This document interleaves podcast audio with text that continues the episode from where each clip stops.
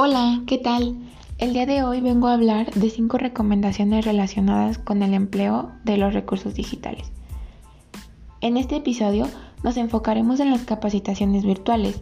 Estas le permiten al empleado recibir entrenamiento en su propio momento y tiempo. La flexibilidad y comodidad de las capacitaciones virtuales ha contribuido a su rápido crecimiento en el ambiente corporativo en los últimos años. Antes de dar mis recomendaciones, es importante que hablemos de las capacitaciones tradicionales. Sí, esas capacitaciones que se llevan a cabo de manera presencial. En una capacitación tradicional, el formador tiene el control del contenido, del tiempo y del momento en el que se lleva a cabo el curso. El alumno o el empleado o el participante solamente tiene un rol más o menos pasivo. Tú, que eres formador dentro del área organizacional, ¿piensas que dar cursos de capacitación a tu empresa de manera virtual no es posible? ¿O que no sirven o no funcionan?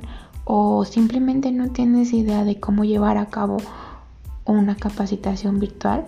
Bueno, pues estás en el lugar correcto.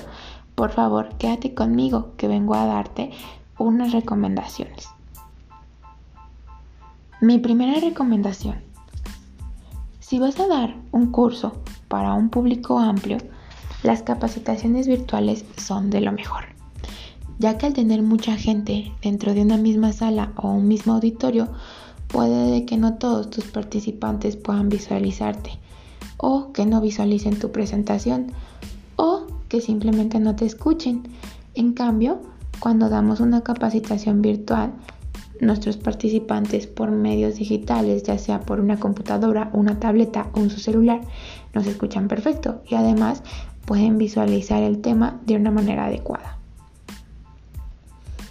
2.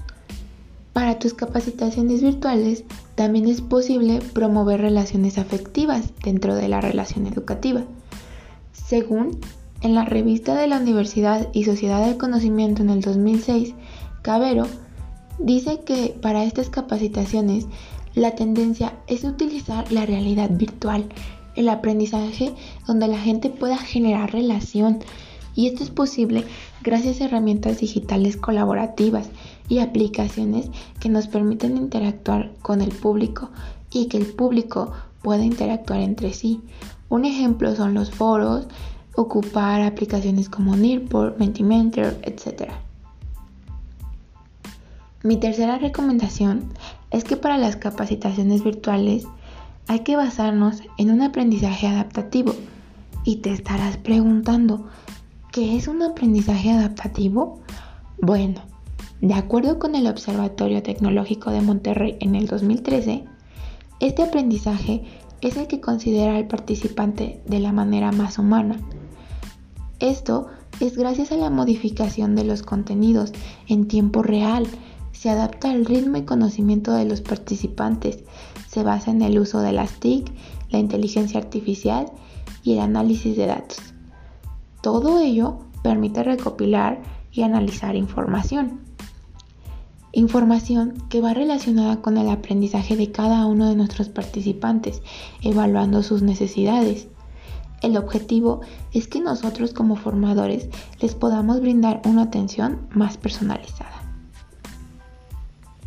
Mi cuarta recomendación es que al usar estos recursos digitales, deja la posibilidad de que tus participantes se puedan comunicar contigo. Esto es muy importante para no perder el aspecto humano.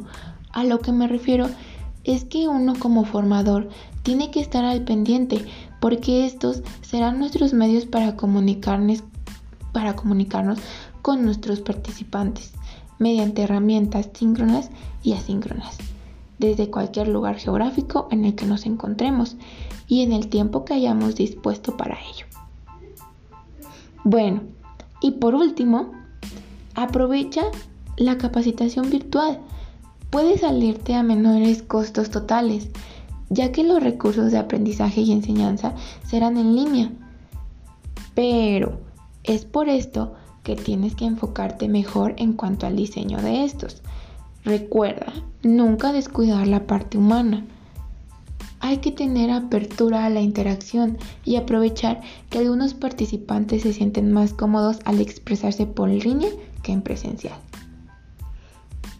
Bueno, esto ha sido todo por hoy y como menciona Nestlé en su programa de la iniciativa por los jóvenes en el 2006, este tipo de capacitaciones virtuales se han incrementado en los últimos años.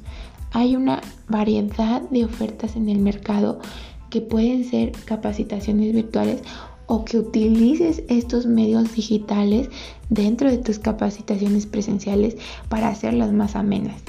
Considera tú como formador el área de interés acorde a tu profesión o a tu personalidad para dar estas capacitaciones. Hasta la próxima, colega.